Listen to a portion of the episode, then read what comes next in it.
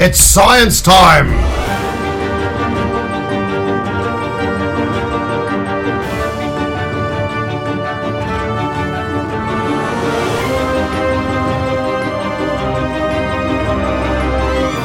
Sinapsando Comunicação Científica. Yeah, Mr. White! Yes, science! Sejam todos muito bem-vindos ao Sinapsando. Eu sou André Bach, cientista, professor e divulgador científico.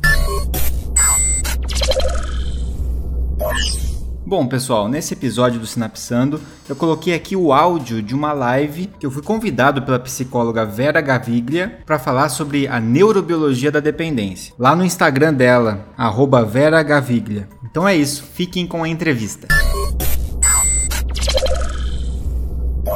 Nós vamos falar hoje aqui sobre dependência química com o tema neurobiologia da dependência química com o André. Né? Eu sou psicóloga, especialista em psicoterapia psicanalítica e saúde mental, que tive o privilégio de ter o André como professor na pós de saúde mental. O André é graduado em farmácia, com mestrado e doutorado em ciências fisiológicas e farmacologia pela UEL, e atualmente é professor de farmacologia do curso de medicina na Universidade Federal de Rondonópolis. Olá, André. Olá, boa noite, tudo bem? boa noite. Então, acho que a, a, Vera me apresentou, né? Sou formado em farmácia, meu mestrado e doutorado foi na área de farmacologia. E dentro da farmacologia, uma das áreas que eu acabei seguindo foi a psicofarmacologia. E dentro dessa área, a gente acaba não fugindo, né? Do, não tem como fugir das drogas também e da dependência química, até porque muitos medicamentos provocam dependência, não só as drogas de abuso, né? Então, a gente acaba tendo que estudar esse tema porque ele acaba sendo, passando pelos medicamentos medicamentos também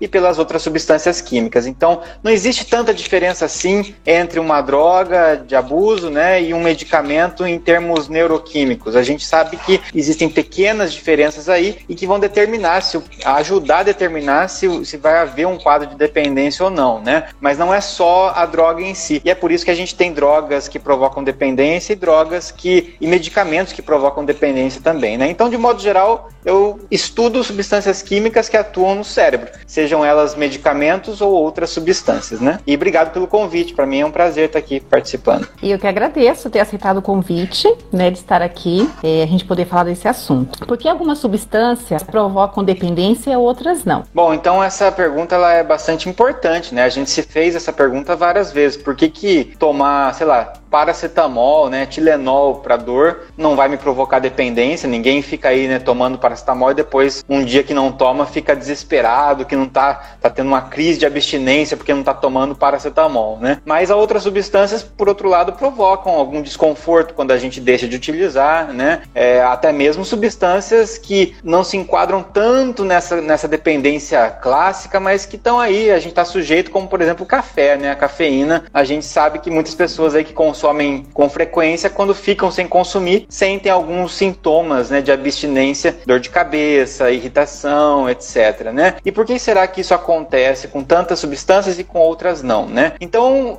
basicamente, a, a via final que a gente fala né, da, das substâncias que provocam dependência é que elas têm algo em comum e que, no fim das contas, envolve, em partes, né, a, o aumento de um neurotransmissor muito importante. Então, neurotransmissor, para quem não conhece, são substâncias químicas que os, neuro, os neurônios usam para se comunicar. Né? Então os neurônios precisam conversar um com o outro para eles funcionarem. Os neurônios eles não estão, nem todos os neurônios estão grudados um no outro. A maioria dos neurônios estão separados. E aí quando eles estão separados para um conversar com o outro, eles precisam de um mensageiro, né? Assim como eu para conversar com você à distância, eu preciso de uma da minha fala, né? Que algo chegue em você. Então também eles precisam se comunicar. Eles usam essas substâncias químicas que vocês já ouviram falar. Então serotonina, noradrenalina, dopamina né? A gente ouve muito falar sobre isso em vários posts, né? Ah, a serotonina é o neurotransmissor da felicidade, a dopamina é o neurotransmissor do prazer. Então a gente ouve isso de uma forma generalizada, né? Mas é um pouco mais complexo que isso. E uma das coisas que as substâncias que provocam dependência têm em comum é que, de uma forma direta ou indireta, elas acabam aumentando essa dopamina no sistema nervoso central em áreas que a gente chama de, do circuito de recompensa do cérebro, né? Então, no nosso cérebro, a gente tem uma área ali, e são várias áreas que se, que se relacionam, mas uma, uma, algumas dessas áreas, elas compõem o chamado circuito de recompensa cerebral, que é um circuito que ele funciona quando a gente é recompensado por alguma coisa que a gente faz. Né? Então, por exemplo, por que, que existe um circuito de recompensa no meu cérebro? Normalmente é para que eu consiga me manter vivo. Né? Então, por exemplo, se você tiver com muita sede e você beber um copo de água, a sensação de beber água com sede é muito gratificante. Né? É mais gostoso beber água quando você está com sede do que beber água se você não tiver com sede. Né? A mesma coisa comer, alimentação. Se você tiver com fome e comer uma comida, você vai, vai achar essa comida até mais gostosa. É, é recompensadora a experiência de se alimentar quando você está com fome. Então, essa recompensa cerebral é uma forma do seu cérebro te dar um prêmio. Então, olha, você fez o que você precisava fazer. Você bebeu água, você se alimentou, por isso você se manteve vivo e eu vou te dar um prêmio, que é uma sensação recompensadora, porque sendo recompensador, vai me fazer fazer isso novamente. E eu fazendo isso novamente, eu vou me alimentar novamente, vou beber água novamente e vou permanecer vivo. A mesma coisa acontece com o sexo, né? Então, o sexo é uma experiência recompensadora, porque é uma forma do cérebro recompensar recompensar o indivíduo pela atividade sexual, que é quem geraria, numa situação evolutiva, geraria os descendentes, então eu conseguiria manter vivo também a minha espécie, né? Não só eu enquanto indivíduo, mas também a minha espécie. Então essas recompensas naturais que nós temos, que são de sobrevivência, elas podem ser modificadas e imitadas por algumas substâncias. Então substâncias químicas podem ter um efeito semelhante a esse no nosso cérebro e às vezes mais intenso que isso. Então no momento em que se usa determinadas drogas que levam ao aumento dessa dopamina no cérebro, é como se eu tivesse sendo recompensado, só que fazendo muito menos esforço, né? Porque para me alimentar eu tive que ir lá preparar minha comida, comer, eu tive que ir atrás de um alimento, né? Eu tive que comprar um alimento para beber água, eu tive que me preocupar em beber água. Então assim são é, para o sexo você tem um gasto de energia para isso, então você gasta uma energia para receber uma recompensa. Quando você uma recompensa é natural, né? Vamos supor num nível natural. Quando você consome uma dessas drogas de abuso, o que acontece é que a recompensa é mais alta para o cérebro, a quantidade de dopamina aumenta muito rápido, com baixo custo de energia. Eu gasto pouca energia para muita recompensa. Então, na hora de fazer a comparação, o cérebro pensa: bom, beber água, se alimentar, eu tenho esse nível de recompensa. Mas se eu usar de novo aquela droga, meu nível de recompensa está aqui em cima. Isso faz com que, por uma questão de custo-benefício, o cérebro calcula como sendo mais é, vantajoso usar uma droga de abuso. Né? Então, respondendo a sua pergunta, a, as drogas que provocam dependência, né? por que, que algumas provocam, outras não? Porque algumas delas são capazes de ativar esse nosso sistema de recompensa cerebral de uma maneira mais intensa do que uma recompensa natural que a gente tem, né? Receber um elogio porque fez um bom trabalho, receber um salário no fim do mês porque trabalhou e por aí vai, né? Tudo isso são recompensas que a gente recebe. Sim. E como que cada indivíduo se comporta diante de tudo isso, né? Exato. Se realmente é, é essa recompensa de uma forma tão fácil ou talvez uma forma mais trabalhosa, mas saber que essa recompensa vai vir. Então, uhum. Então, como que isso depende muito de, de cada um, né? Para como uhum. que vai se comportar diante desse retorno, né? Bem, bem legal. É até importante você falar isso, né? Como que o indivíduo se comporta, como que a gente reflete sobre essa situação, né? Porque aí a gente tem essa, essa ideia é, do, do, circuito de recompensa, a gente descobriu estudando animais, né? A gente descobriu estudando macacos, estu, descobriu estudando ratos, e aí a gente aplica esse raciocínio para o ser humano. Mas a gente tem um córtex pré-frontal, né? Uma área do cérebro que ela é muito bem desenvolvida e mais desenvolvida que em outros animais, que permitem que, que permite que a gente exerça um certo freio sobre essa situação, que a gente consiga promover uma reflexão sobre isso. Então isso faz com que a gente consiga até certo ponto refletir as consequências, né? Então será que isso vai me fazer mal? Será que não vai? Será que é melhor eu parar? Será que é melhor não parar? Será que vale a pena usar novamente? Será que não vale? Esse tipo de contrapeso, de expectativa é, de recompensa a longo prazo, de será que eu compensa eu não usar essa substância porque isso vai fazer mal para minha saúde. Esse raciocínio a gente tem e outros animais acabam não tendo essa oportunidade por não ter um córtex pré-frontal bem desenvolvido. Então aí vai diferenciar a gente de um ratinho, por exemplo, né? A gente tem a capacidade de, de refletir sobre e não que seja fácil, porque depois a gente vai ver que esse processo ele gera adaptações no nosso cérebro que fogem às vezes do nosso controle. Mas a psicoterapia, por exemplo, né, que é o trabalho justamente do psicólogo, ele vai justamente exercitar e, e desenvolver melhor essa área do cérebro que é o córtex pré-frontal para conseguir fazer esse freio, né, funcionar um pouquinho melhor. Eu conseguir inibir esse impulso que me faz querer utilizar novamente a substância. André, e a questão, né, o que é tolerância e qual a relação dela com a dependência? Quando a gente ouve falar de drogas de abuso, é muito comum a gente ouvir esses dois termos, né, a dependência e a tolerância. Então são dois conceitos que não são sinônimos,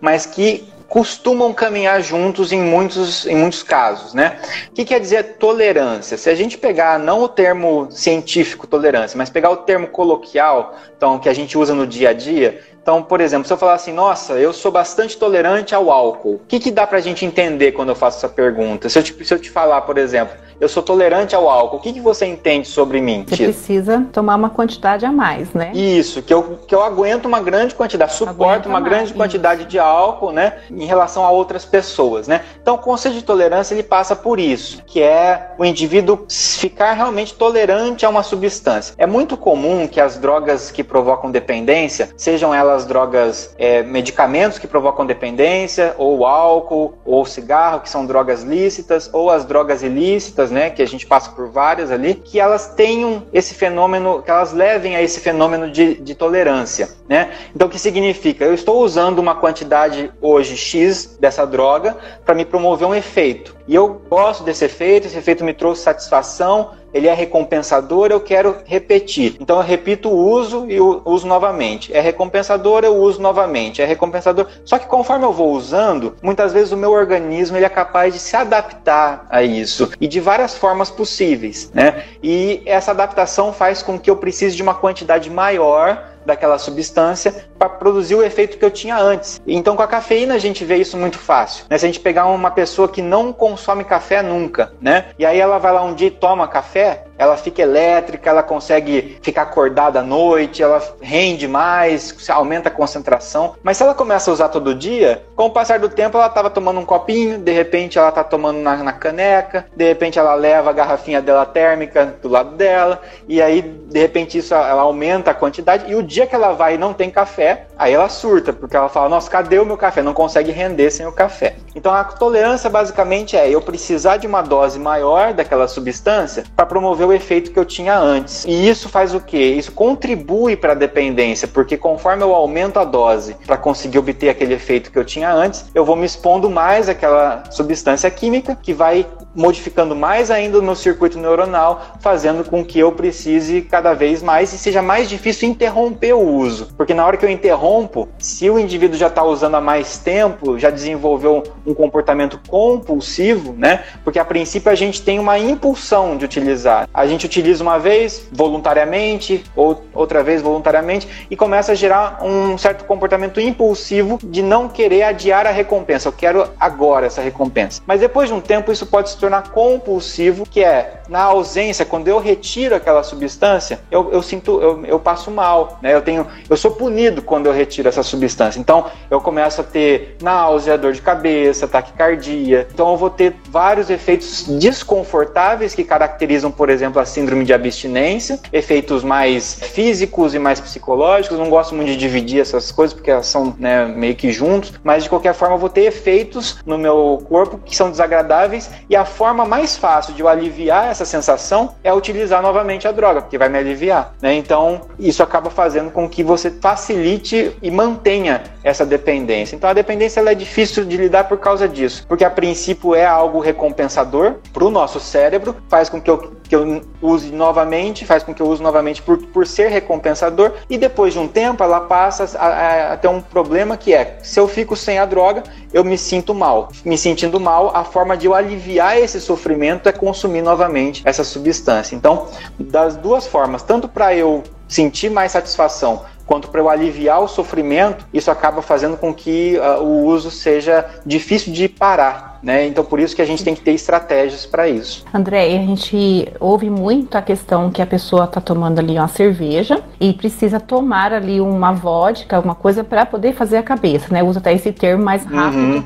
porque uh, não esperar, talvez ter que fazer a cabeça como queria, talvez teria que tomar não sei quantos enguardados de, de cerveja. Então, uhum. às vezes precisa já in, inserir uma vodka ou uma bebida mais forte, isso. né? Que entra aí nesse, nesse caso também da tolerância que você citou. Está tão tolerante né, a, a, ao álcool que uma, uma, uma, quantidade de cerveja pequena não faz diferença para ela, porque o organismo dela está muito acostumada a eliminar essa, essa, essa quantidade de álcool. Então ela vai precisar de uma dose maior para ter o efeito que ela tinha antes. Antes ela ia na, na balada, tomava lá três latinhas de cerveja e já ficava né, alterado. Agora ela vai lá, ela toma 5, 6, 7 não se altera, então ela precisa de uma dose de uísque, uma dose de, de destilado para ela conseguir sentir isso. E aí, quando você vai vendo esse consumo exacerbado, você vai preenchendo alguns critérios que podem classificar como dependência. É óbvio que para você classificar isso não é por um comportamento só, né, por um episódio só, você vai ter que ter todo um conjunto de, de critérios para poder se classificar como dependente ou não, mas com certeza a tolerância, nesse sentido, ela facilita a, a dependência, né?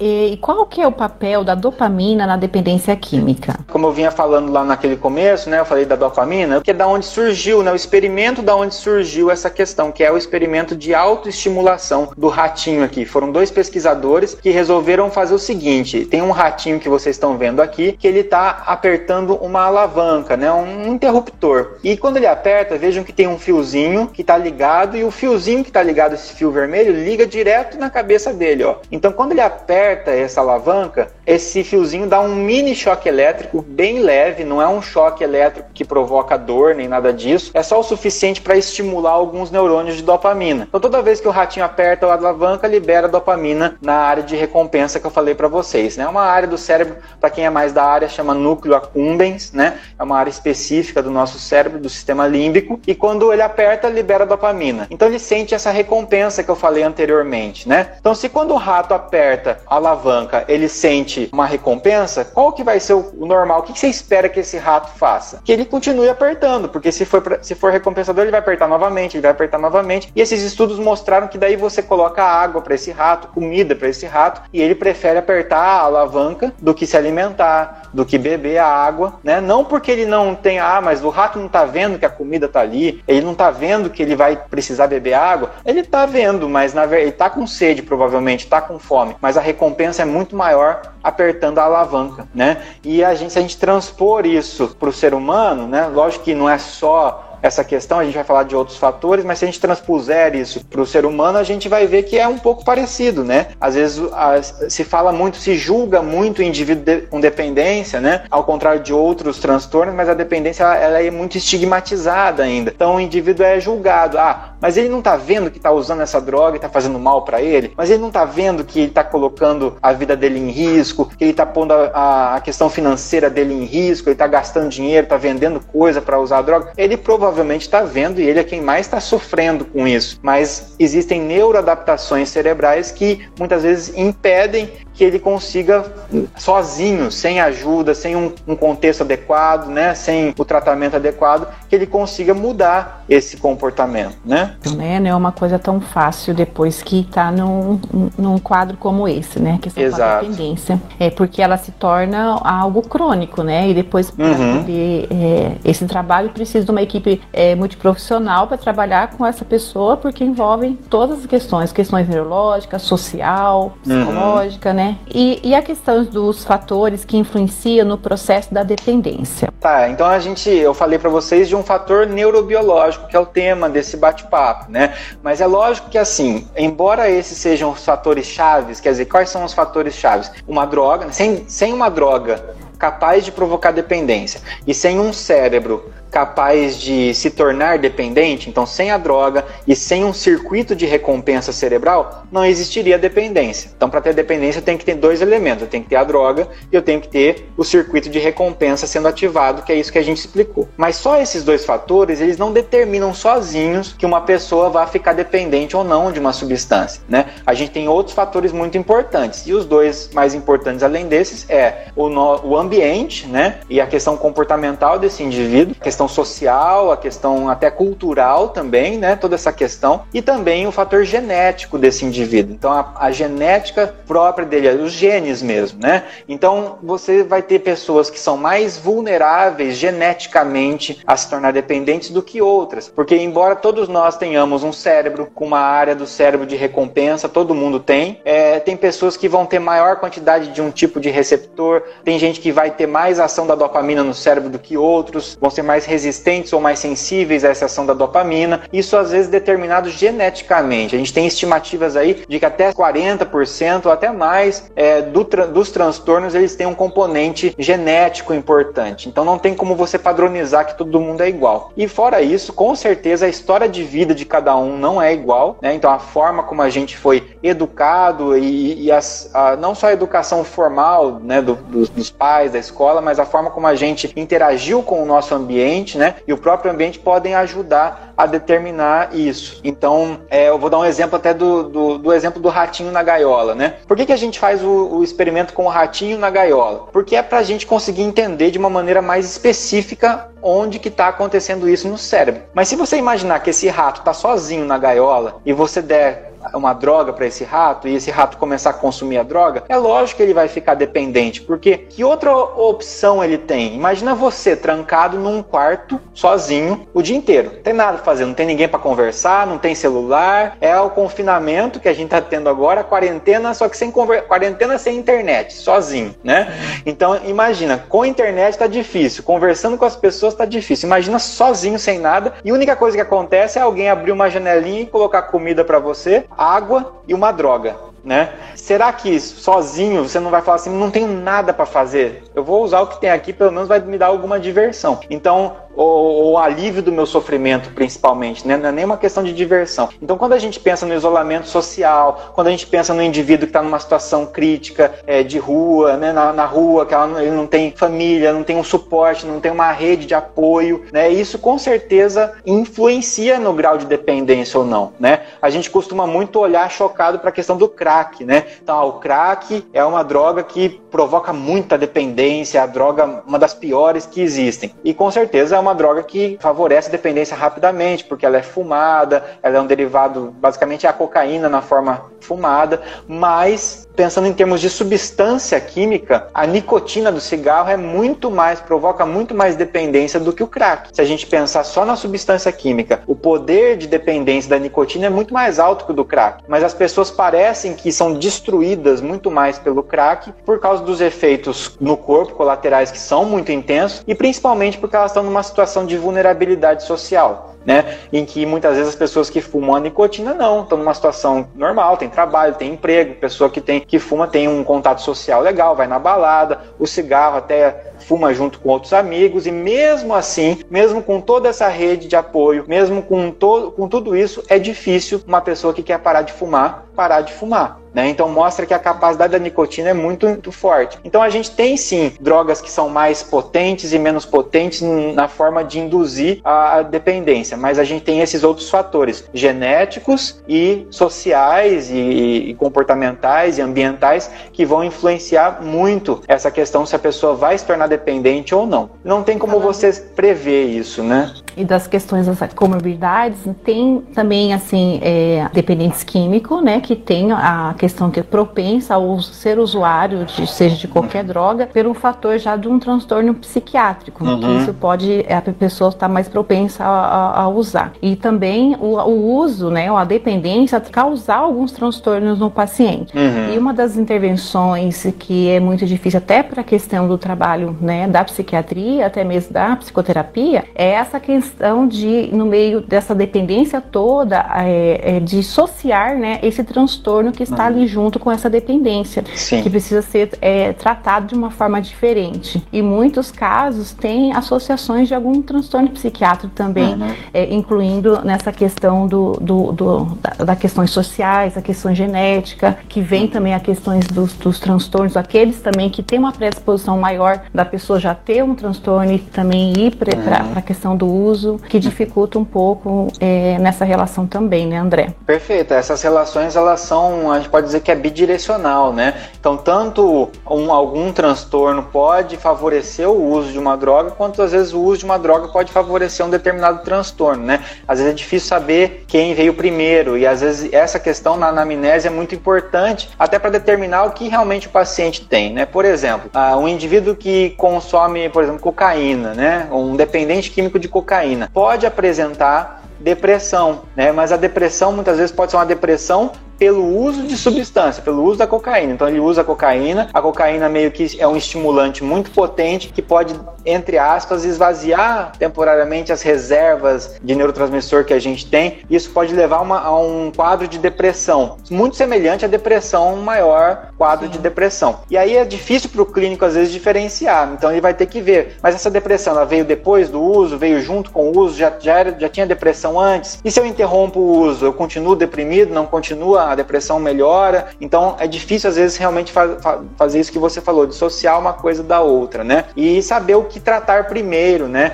Então às vezes você vai ter que ver aquilo que vai trazer mais benefício para o paciente. Às vezes é, impo é impossível tratar tudo ao mesmo tempo, né? Então às vezes você vai ter que tratar uma coisa depois outra. Por exemplo, o, o usuário ele é, sei lá, dependente de alguma droga específica que está trazendo muito prejuízo para ele, mais do que o transtorno psiquiátrico. Então você trata a dependência, depois você foca mais no transtorno psiquiátrico. Às vezes você tem que tratar as duas coisas concomitantes porque é o único jeito, né? Mas com certeza é, a gente diz que o, o cérebro tem um, tem um autor que é o Stahl, que é o autor de psicofarmacologia, que ele fala que é, existe algo que se chama, nos neurônios, chama de aprendizado diabólico, ele chama. É um nome bem drástico, né? Mas é para dizer o seguinte, que um circuito neuronal, quando ele está mal funcionando, está né, com uma, uma função ruim, não está funcionando direito, a pessoa está usando drogas e adaptou o circuito de dependência de uma forma muito desadaptativa, isso faz com que outros circuitos neuronais comecem a ficar com uma disfunção também. Então, por exemplo, uh, começa a ter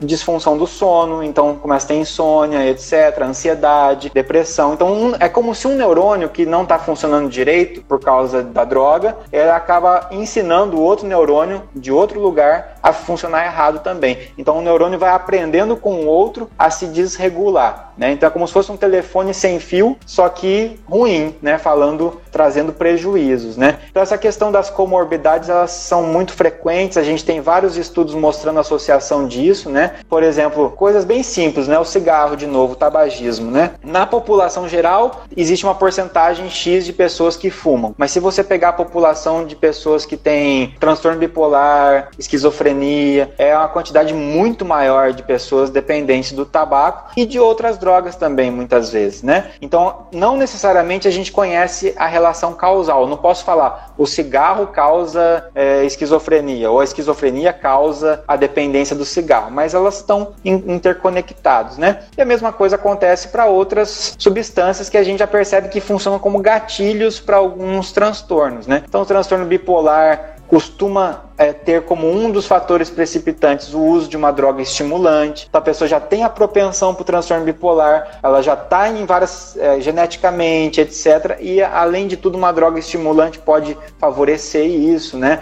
Assim como para esquizofrenia, a gente tem algumas coisas falando, né, alguns estudos falando sobre a questão do uso da cannabis, da maconha, podendo funcionar como um dos gatilhos também. Né? É importante frisar só que as drogas não causam transtornos por si só e os transtornos também não causam a dependência de drogas, mas tudo que você vai somando vai, vai funcionando como fatores de risco ou fatores de proteção. Sempre fala que é multifatorial, é genética, somado com o ambiente, somado com o potencial daquela droga. É, André, sobre a fissura, quem tem usuário, né, um dependente químico é, em casa, é, é, um dos sintomas assim bem difícil, né, de, de apresentar Sim. que aquela pessoa quer é, usar a droga, que às vezes tem um, uns que eu, eu sempre ouço a questão que a pessoa começa a sonhar que está usando a droga, uhum. né? E de repente acorda, leva aquele susto. É, a fissura ela é um componente característico da dependência química, né? Ela já ela vai se instalando é, aos poucos também. É dificilmente uma pessoa desenvolve fissura por uma droga no primeiro dia que ela usa a substância, né? Então é, é, é por isso que a gente também não pode julgar né, o indivíduo que se torna dependente, porque todo mundo que começa a utilizar uma substância química, ela não acha, não usa com o objetivo de se tornar dependente e não usa achando que vai ficar dependente, né? E a gente está num contexto em que a gente fala muito pouco sobre isso, sobre drogas, sobre essa educa educação em relação a isso. E educação não no sentido de falar não use drogas, estampar isso em vários lugares e ficar falando para as pessoas não use, não use, não use. Isso não é educar, né? Educar é mostrar o que acontece. E se você utilizar, acontece isso. No começo é recompensador, mas depois pode adaptar o seu sistema nervoso e tudo mais. Então, quando a pessoa faz uma primeira utilização de uma substância química, geralmente vai ser recompensador e não vai ter sintomas muito negativos disso. Então, o que, que, é, que, que o cérebro dessa pessoa interpreta? Bom, foi uma experiência agradável, foi uma experiência boa, eu vou querer de novo. Então, na próxima vez que eu tiver a oportunidade, o meu cérebro já vai estar tá um pouquinho treinado dizendo: olha, lembra que foi bom? Usa de novo. Daí você tem a impulsividade de usar de novo, usa novamente. E por aí vai. Até o ponto em que vai se transformando no que eu falei, né? De uma compulsão. Essa adaptação vai se tornando uma compulsão. E na compulsão,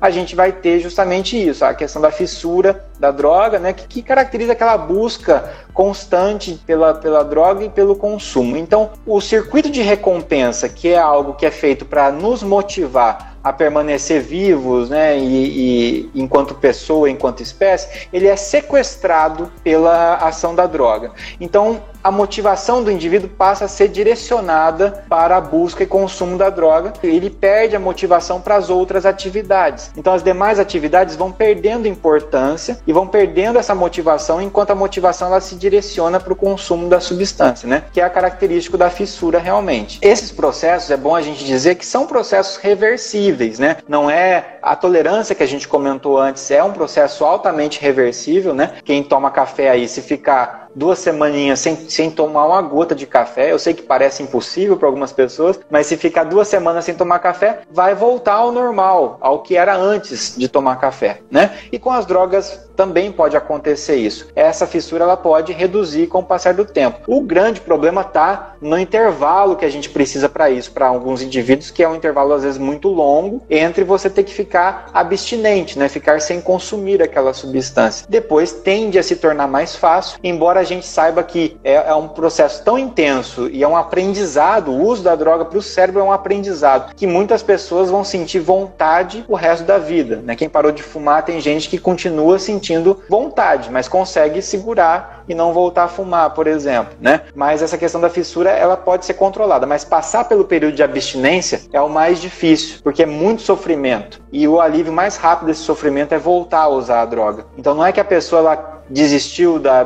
desistiu de parar de usar droga. Não é que a pessoa ela foi fraca, né? Esses termos são muito prejudiciais, né? Ah, foi fraco, não, não, não foi forte o suficiente. É muito difícil você estar numa situação de sofrimento e você a única coisa que te aliviar é a substância. E é por isso que a gente precisa cada vez mais desenvolver as terapias adequadas, né? Tanto as terapias farmacológicas quanto trabalhar a terapia psicoterápica, né? A psicoterapia, seja qual vertente da psicoterapia for, né? Muita gente vai trabalhar com a psicanálise, outras pessoas vão trabalhar com análise do comportamento, cognitivo comportamental, entrevista motivacional, ou aquelas terapias em grupo, como por exemplo o programa de 12 passos que a gente vê dos alcoólatras anônimos, que depois virou para outros programas também. Então, o importante é ter essa associação entre medicamentos que possam aliviar esse desconforto, junto com o tratamento psicoterápico que vai ajudar esse cérebro a conseguir melhorar como ele vai lidar com esse aprendizado, né? Aprender novamente a não utilizar e, ficar bem assim, né? Nesse, nessa questão neurobiológica, uma pessoa que foi né, um dependente químico por muitos anos uhum. é, e depois parou, ficou muito tempo é, sem usar, pode tá essa pessoa voltar a, ao fazer o uso dessa droga uhum. socialmente? É, esse é um tema super difícil de lidar, né? Porque nem todo mundo vai conseguir, às vezes, atingir a abstinência completa, né? A abstinência completa é o que se busca quando o indivíduo ele tem uma dependência. E, de modo geral, é isso que você falou, né? É mais fácil, daí, depois que você interrompeu o uso e conseguiu ficar sem usar, que você não volte a consumir mais, porque o fato de voltar a consumir pode reativar, né? É, esse caminho já foi feito pelos seus neurônios, né? Então, meio que, igual você falou, tá mais registrado ali. Eu não vou dizer que seja impossível, por exemplo, a pessoa é, reduzir o consumo e conseguir manter esse consumo reduzido por mais tempo, né? Ao invés de, de ter que parar totalmente e nunca mais usar. Mas a gente percebe que é, é mais difícil esse processo, é mais difícil é manter esse equilíbrio. É perigoso, né? É perigoso porque já não funcionou uma vez antes, né? Com certeza, no começo, quando a pessoa se tornou dependente, ela tentou usar menos, ela tentou usar um pouquinho só, mas esse pouquinho foi se tornando mais com o passar do tempo. Então, por qual motivo isso aconteceu? Foi por causa de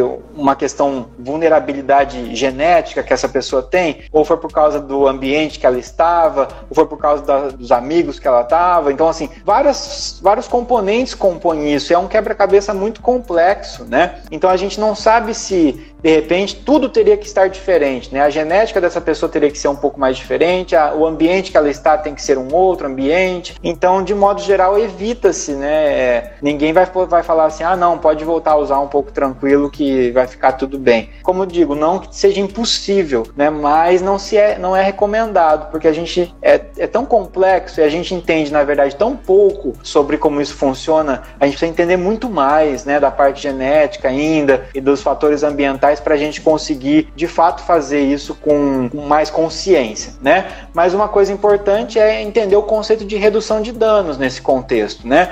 Então, muitas vezes a pessoa não consegue parar de usar substância química, mas às vezes é possível fazer terapias de substituição na qual essa pessoa ela deixa de consumir é, aquela, aquela substância mais perigosa e passa a consumir uma menos perigosa. Então, com, em alguns lugares se faz terapia de substituição da heroína por exemplo. Você tira a heroína do paciente e dá para ele metadona, um outro opioide, uma outra droga, mas é um medicamento que vai suprir essa, essa necessidade básica dele, só que é melhor ele trocar a heroína pela metadona, porque a metadona é via oral, é um medicamento, é controlado, e a heroína ele fica injetando, é, isso pode perder o controle, ter uma overdose, né? A mesma coisa Outro dia até tiraram sarro de uma matéria que saiu um tempo atrás de aqui, não lembro em qual país da Europa, estavam substituindo a pessoa dependente de vodka, de destilados, estavam trocando, dando vinho para o paciente, né, para ele parar de usar a vodka. Então, assim, essa é uma tentativa de redução de danos. Ela não deixa o paciente livre da substância, mas pelo menos a princípio é tentar afastar ele daquela substância mais danosa e ele manter uma substância menos danosa um pouco. Não é fácil fazer isso também, porque com certeza, para quem está acostumado a tomar vodka, tomar uma cerveja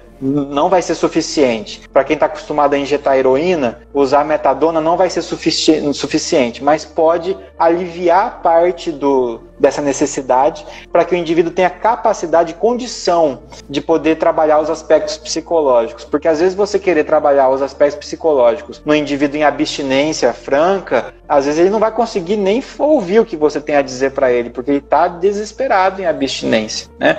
Então é super complexo e delicado esse tratamento. André, para a gente finalizar, é, como funciona o tratamento é, farmacológico na dependência? Então, o tratamento farmacológico ele é varia de droga para droga e assim, sendo bem sincero, a gente não teve tanto investimento e tanto avanço nessa área quanto a gente teve em outras, né? Então, a, na depressão, a gente tem cada vez medicamentos mais eficazes, na ansiedade tudo mais. Para dependência química, sempre ficou um pouco de lado, porque, como eu falei para você, né, é ainda muito estigmatizado. Existe uma, um conceito na cabeça das pessoas de que a pessoa tá lá porque ela quis, né? Ela que quis consumir a droga, ela que quis ficar daquele jeito. Então ela tem que se virar para resolver. Né? Então existe um pouco desse pre esse preconceito. Já existe preconceito na saúde mental de modo geral, né? Pessoas falando que depressão é frescura, que ansiedade é frescura e tudo mais, quando a gente sabe que são transtornos importantes, né? Assim como outros, outros transtornos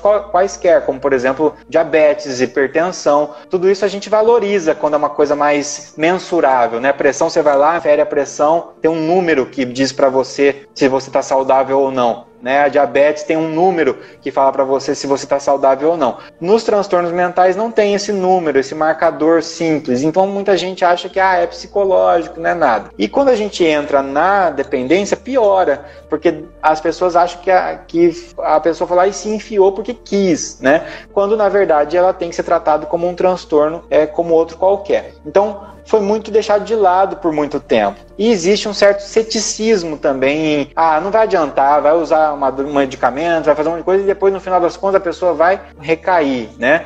Então, hoje em dia, a partir só do século 21 realmente que a gente começou a investir um pouquinho mais no, em conhecer o que é dependência e os tratamentos vêm surgindo a partir de agora mesmo, tratamentos mais novos, né? Então, como eu falei para você, existem os tratamentos de substituição e os de não substituição, né? O de substituição, por exemplo, um adesivo de nicotina, né, para quem fuma. O adesivo de nicotina é uma terapia de substituição. Eu tiro o cigarro, mas eu reponho um pouco da nicotina por, pelo adesivo, só que é uma quantidade menor, uma quantidade controlada, né? Não estou fumando e entrando uma quantidade grande de nicotina de uma vez. Então isso eu estou substituindo a nicotina do cigarro, que é mais prejudicial, pela nicotina do adesivo, que é mais controlada. Isso alivia um pouco a abstinência. E existem as terapias de não substituição. Então, desde medicamentos que vão controlar a ansiedade, então vai usar um ansiolítico para o paciente ficar um pouco menos ansioso. Você vai usar medicamentos para ajudar esse paciente a dormir, porque ele não está conseguindo, é a sentir menos dor, quando, por exemplo, um dependente de opioide que sente mais dor. Então, a reduzir a pressão arterial desse paciente, reduzir tremor. Então, você consegue contornando com medicamento. E alguns vão ter tratamentos mais específicos. Então, para o cigarro, a gente já tem medicamentos um pouco mais eficazes, né? A gente tem desde a, da, do adesivo da nicotina, a bupropiona,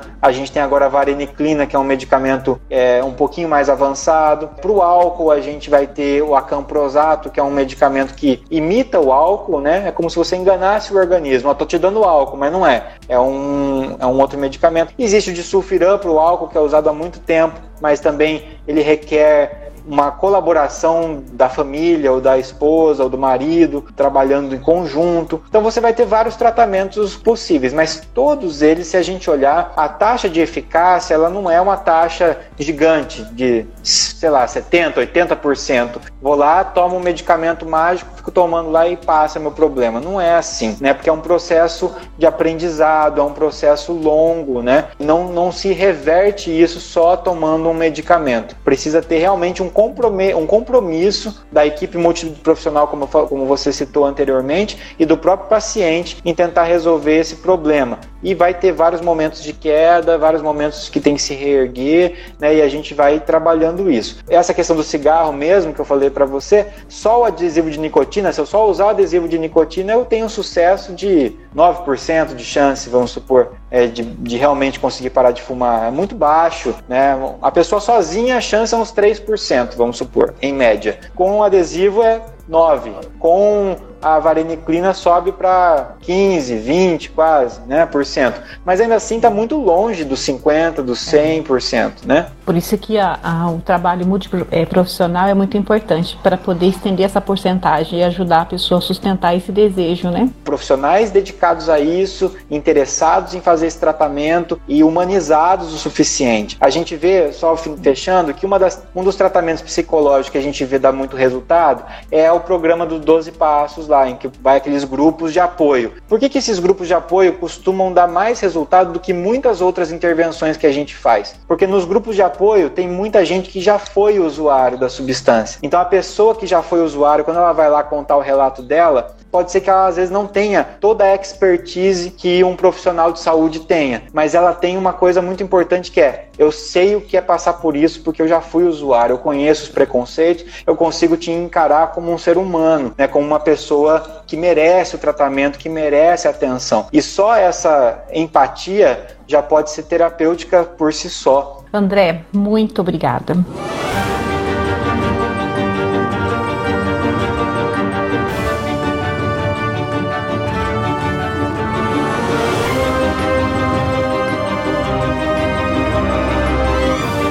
Sinapsando Comunicação Científica.